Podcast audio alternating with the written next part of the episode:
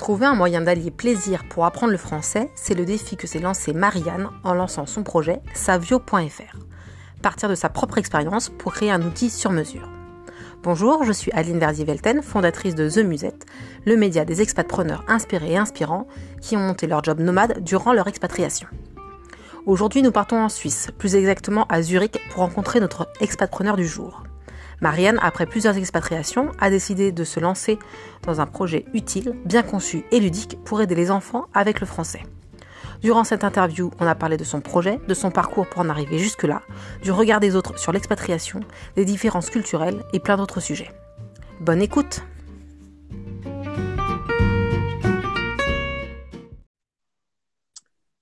Bonjour Marianne. Bonjour Adeline. Merci de nous retrouver pour euh, le podcast des expatpreneurs. Inspiré, un plaisir. Alors dis-moi, euh, pour ceux qui nous écoutent, est-ce que tu peux nous rappeler quel est ton projet? Euh, Le projet s'appelle savio.fr et c'est un site qui aide les enfants à faire du français avec plaisir. Voilà. Ah, ça, c'est déjà bien avec plaisir. Et comment t'es venue l'idée rapidement?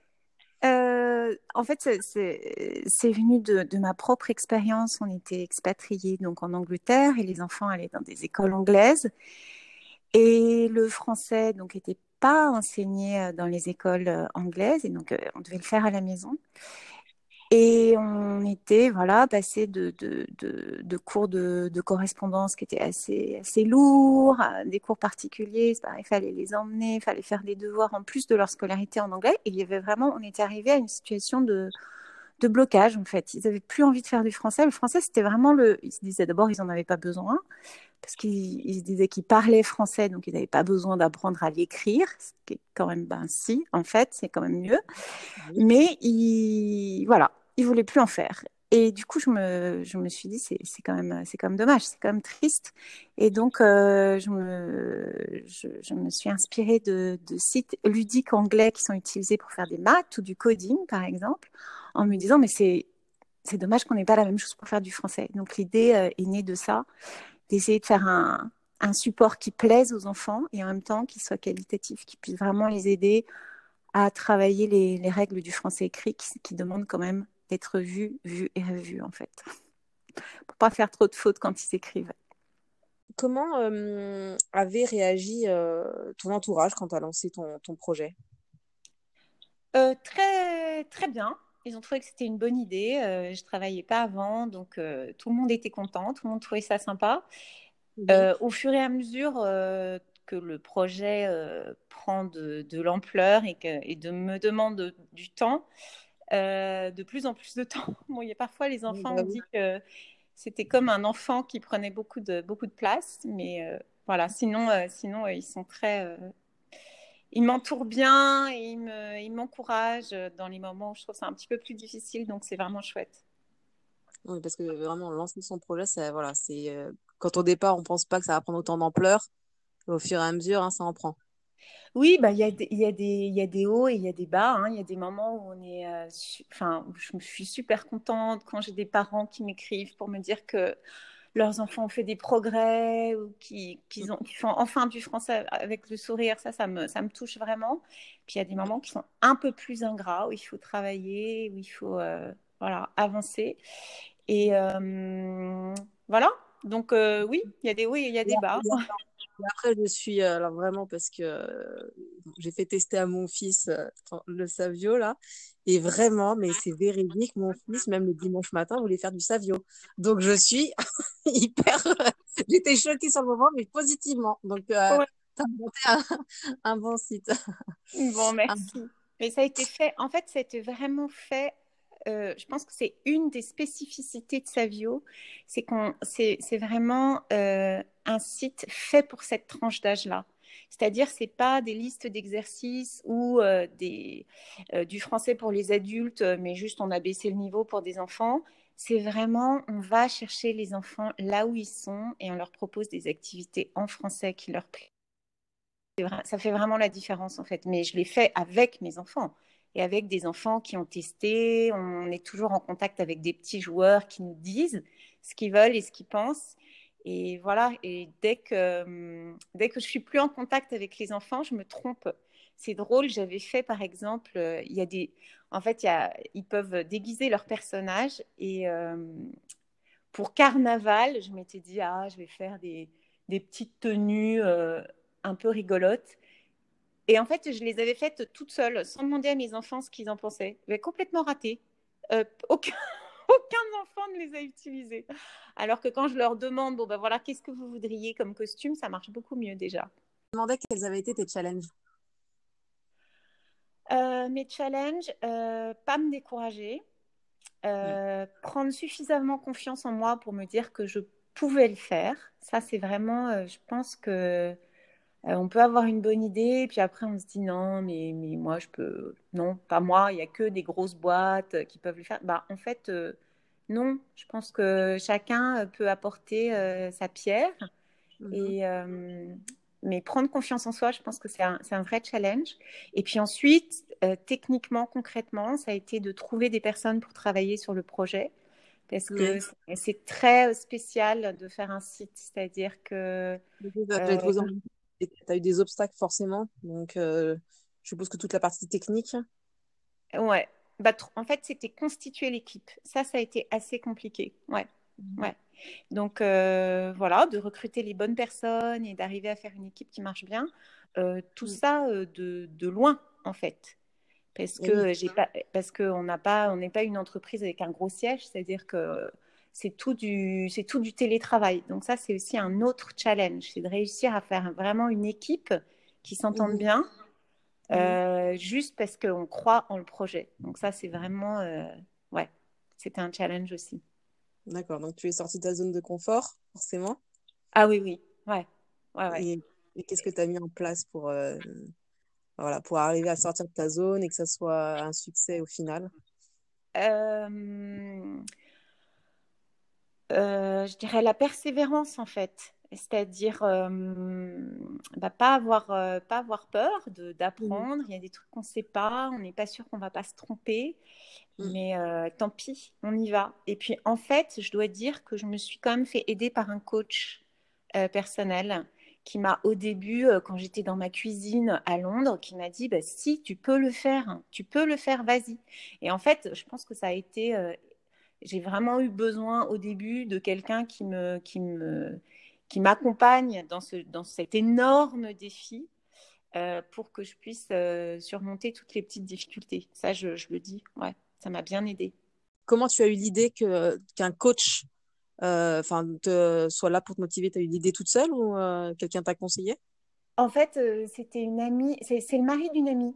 Et elle m'a dit, bah, écoute, si tu veux, donc je, discutais du projet, voilà, et je disais que je trouvais que c'était voilà, c'était compliqué. J'avais déjà euh, déjà dès le début, euh, c'était compliqué de de, de, définir le concept, de trouver l'équipe, etc. Il m'a dit, bah, si tu veux, tu, tu, en parles à Alex et puis euh, tu, voilà, tu verras.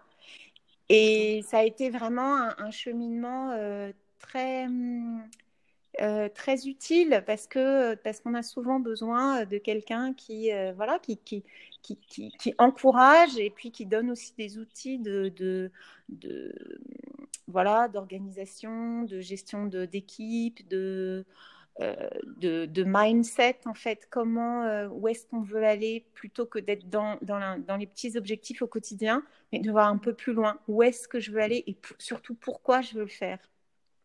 Et ça, c'était euh, c'était essentiel, en fait. C'était vraiment bien. Ah, très bien. ça, c'est un bon conseil. est-ce que tu... Est-ce que tu as une vision de ton projet à 3 à 5 ans déjà? Euh, là, je suis dans le développement, donc sur, donc je, sur le développement euh, du contenu, j'aimerais bien qu'on puisse vraiment. Là, on a, on offre pour l'instant deux parcours, donc dans notre objectif, il y en a quatre, et puis mhm. peut-être mettre plus d'éléments euh, d'intelligence artificielle qui permettent d'adapter peut-être un peu plus que ce qu'on fait pour l'instant les questions mhm. aux enfants, aux réponses des enfants. Mais euh, voilà, et sinon, sinon, ce que j'aimerais bien, c'est euh, être euh, utilisé dans les écoles, mais aussi pouvoir aider les enfants qui sont en difficulté. Donc ça, c'est vraiment un de mes rêves, c'est mmh. de pouvoir offrir sa bio voilà, soit, soit dans, dans, dans, les zones de, de grandes difficultés scolaires ou sociales ou dans les pays en développement. Ça, ça j'aimerais vraiment pouvoir le faire. Donc, tu penses, est-ce que tu penses déjà à une collaboration? Enfin, Comme tu as un, rêve assez important. Oui, oui, j'ai déjà, des, des, des, contacts avec des associations et euh, j'espère qu'on va, qu'on va arriver à des partenariats ensemble. Oui, tout à fait. Tout à fait. Et pour le côté un petit peu technique euh, du développement de ton projet, tu as fait comment? Euh, alors ça, c'était vraiment. Euh, alors moi, je, juste pour dire, j'étais pas du tout, euh, j'étais pas du tout dans l'informatique avant. Et quand on développe un site, il faut faire un cahier des charges. Donc déjà, c'était ma première rédaction de cahier des charges. Donc j'ai découvert ça. c'était vraiment mais, mais très voilà, j'en avais jamais vu. Donc ça, c'était déjà un premier un premier pas. et en fait, j'avais le choix. Soit je prenais une grosse boîte euh, qui, qui, me, qui me faisait le produit, mais avec un cahier des charges extrêmement précis, et donc où j'avais toutes mes demandes définitives et il me faisait le produit, soit, et c'est la, la, solution que j'ai choisie, euh, une petite équipe web qui était plus à mon écoute et qui en fait m'a complètement accompagnée dans le mmh. développement du site. Et ça, euh, je me dis, en fait, par rapport au, à, ce qu'on avait prévu au départ et maintenant où on en est dans le site, c'était vraiment super de pouvoir le faire évoluer et d'avoir euh, quelqu'un qui soit euh, euh, voilà une enfin c'est donc donc c'est une développeuse web une, petite équipe ils sont deux et qui sont vraiment qui m'accompagnent dans la définition au fur et à mesure de ce qu'on veut et comment est-ce qu'on veut faire grossir le site et ça c'était vraiment chouette et tu les, tu les as trouvés bouche à oreille ou euh, tu as été sur un... Recommandation. Recommandation. C'est ce je... des fois. Ouais, ben, en fait, je, de mon expérience, je pense que surtout quand on, quand on est sur un premier projet, il faut, il faut, euh, il faut travailler avec des gens qui ont été recommandés, en fait. Il ne faut pas se lancer tout seul. Et là, j'ai eu par exemple une, une expérience en communication. Euh, on mhm. avait contacté une, une, grosse boîte parisienne que, qui ne m'avait pas été spécialement recommandée, mais on avait vu des bonnes revues sur Internet. En fait, la collaboration ne s'est pas, pas bien passée, en fait. Euh, donc, euh, et là, en revanche, pour le référencement, on m'a conseillé une, vraiment une, une fille super qui travaille en, voilà, en, freelance et qui est absolument super et qui, qui, qui, fait des merveilles. donc je crois qu'il faut vraiment, quand on, surtout en matière de, de site et de, de, de, travail sur Internet, de référencement, etc., c'est mieux de se faire conseiller. Vraiment. Ça gagne beaucoup de temps, beaucoup de temps et beaucoup d'argent. Les gens sont déjà passés par là, donc. ouais. Ouais, ouais. Euh, si tu avais un conseil euh, pour des expatpreneurs en devenir, ça serait quoi? Mmh, Ça serait de bien réfléchir, déjà. Et surtout de bien réfléchir à, au temps qu'ils vont passer dans le pays dans lequel ils sont. Parce que quand on crée une entreprise, euh, ce qui est compliqué, c'est de la déménager. Donc ça m'est arrivé, c'est pour ça que j'en parle. Mmh. C'est que on est parti d'Angleterre, euh, en fait. Euh, donc, enfin, j'avais créé mon entreprise euh, à Londres.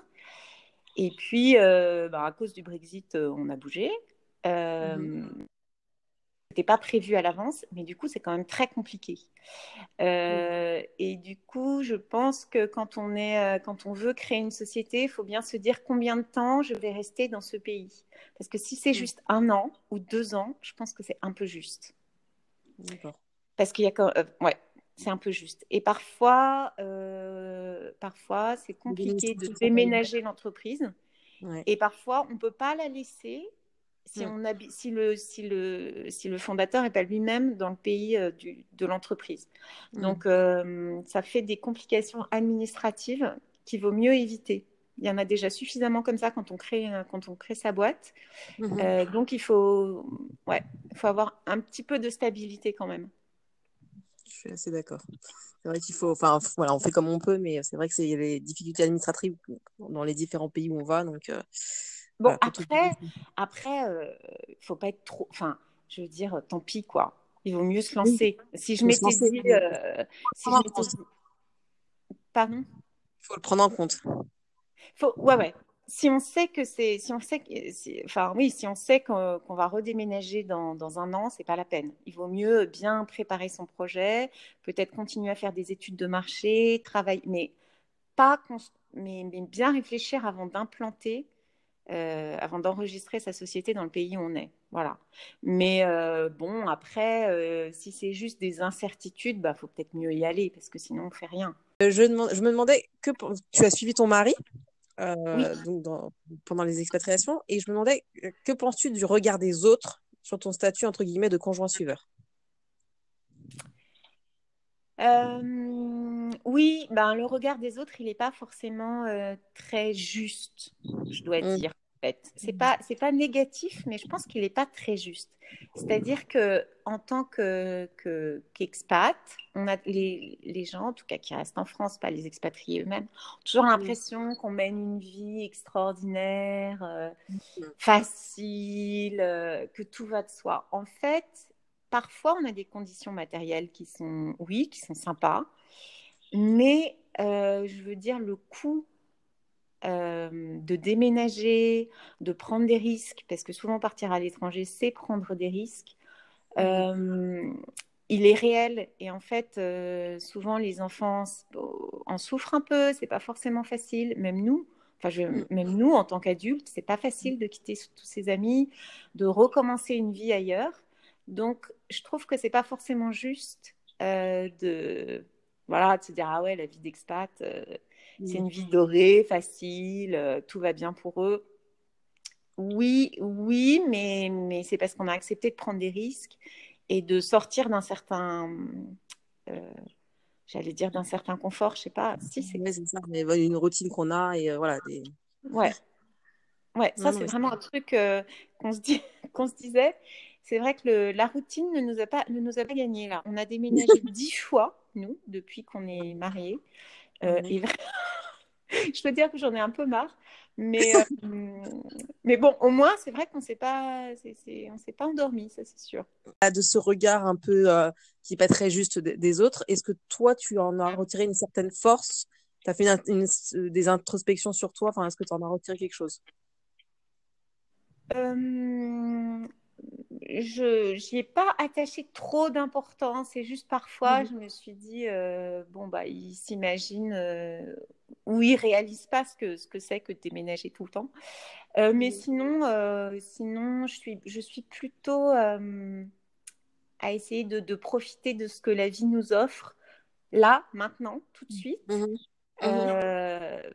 voilà, et de savoir que c'est que ça durera pas toujours. Et c'est vrai que quand on quand on quand on déménage souvent, on sait que, que les gens voient, que l'endroit où on est, que ce qu'on peut vivre, c'est du temporaire.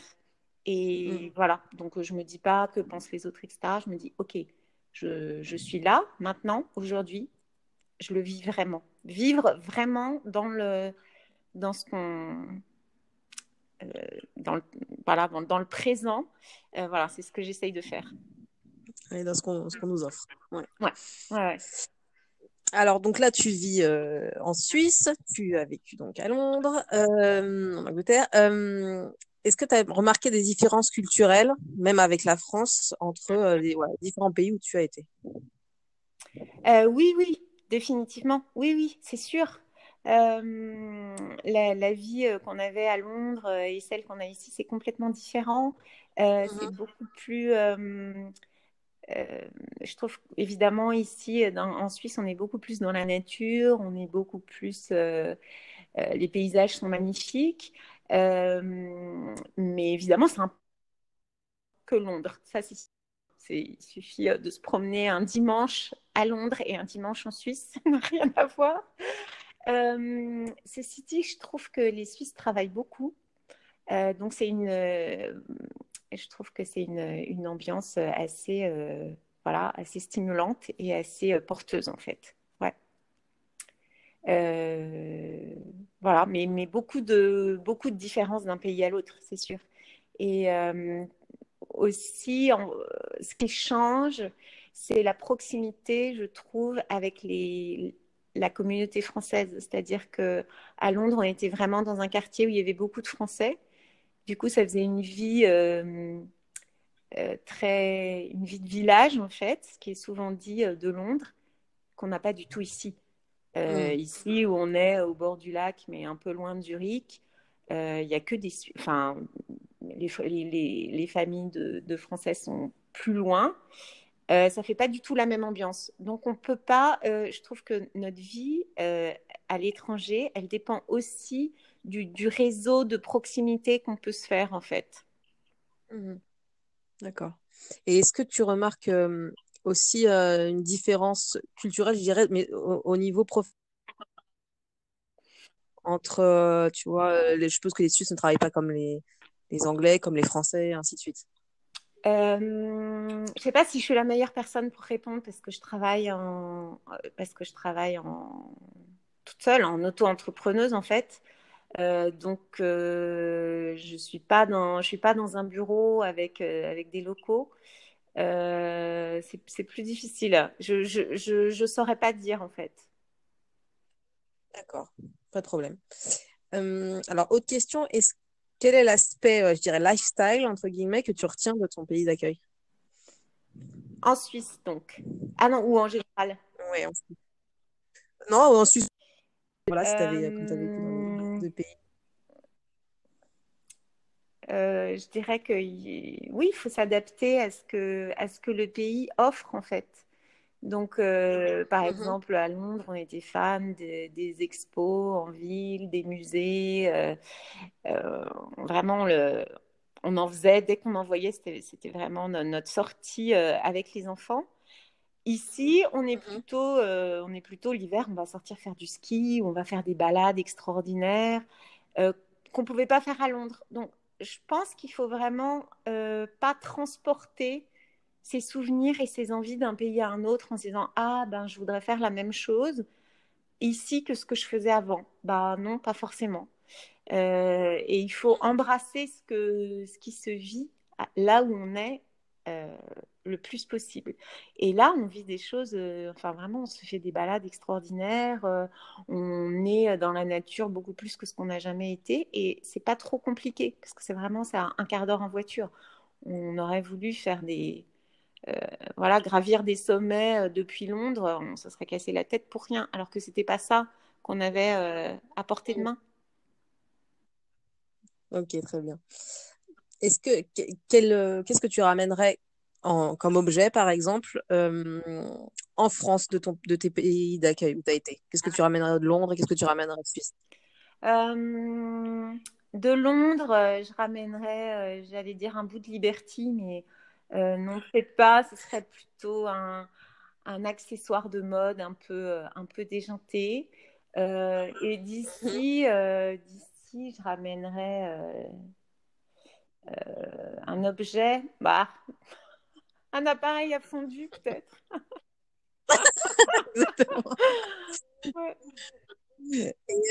qu'est-ce qui te manque le plus de la France? Mes copines. Alors on leur fait un petit clin d'œil. Mes bonnes copines, parce que finalement, le temps, c'est pas si facile de, de, de rentrer en France ou, juste de se faire, allez, hop, on va se faire un dîner. Bah non, euh, c'est pas si simple quand on est à Londres d'aller faire un dîner à Paris ou c'est pareil quand on est à Zurich euh, de revenir pour un anniversaire ou un truc comme ça. Et le temps passe en fait. Et donc, euh. Et donc mes bonnes copines, ben je voilà, elles me manquent. Je pense que oui, c'est ce qui me manque le plus parce que le reste, bon, finalement, on s'habitue, euh, les, les, produits alimentaires, les services, on peut tout trouver. Mais les copines. quand, quand, en expatriation, ça resserre très vite les liens avec les gens, hein, vu qu'on est loin de la famille. Ouais, ouais, ouais, c'est vrai. D'accord. Euh, est-ce que tu aurais un mantra? Euh, Faire de mon mieux. Est-ce que tu aurais trois mots pour définir The Musette? Euh... Trois mots, juste trois mots. Ah oui, ça si tu veux dire plus ou une phrase. Non, mais c'est pas une phrase. Tu voudrais trois, trois mots. Oui, vas-y, trois mots. Euh, la bonne idée, je dirais.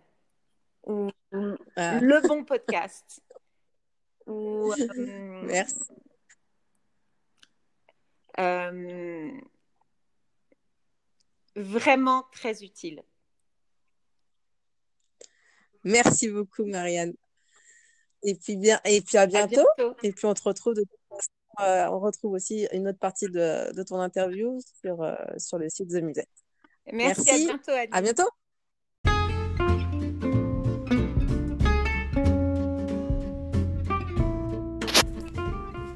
Voilà, vous venez d'assister au podcast et la petite conversation que j'ai eue avec Marianne, fondatrice de Savio. J'espère que cet euh, entretien vous aura plu. Pour ma part, j'ai beaucoup aimé discuter avec elle et surtout de voir qu'elle était partie de ses propres expériences, de ses propres questionnements pour pouvoir monter son projet. Euh, voilà, quelque chose de très intéressant encore une fois, de très enrichissant. À bientôt sur The Musette.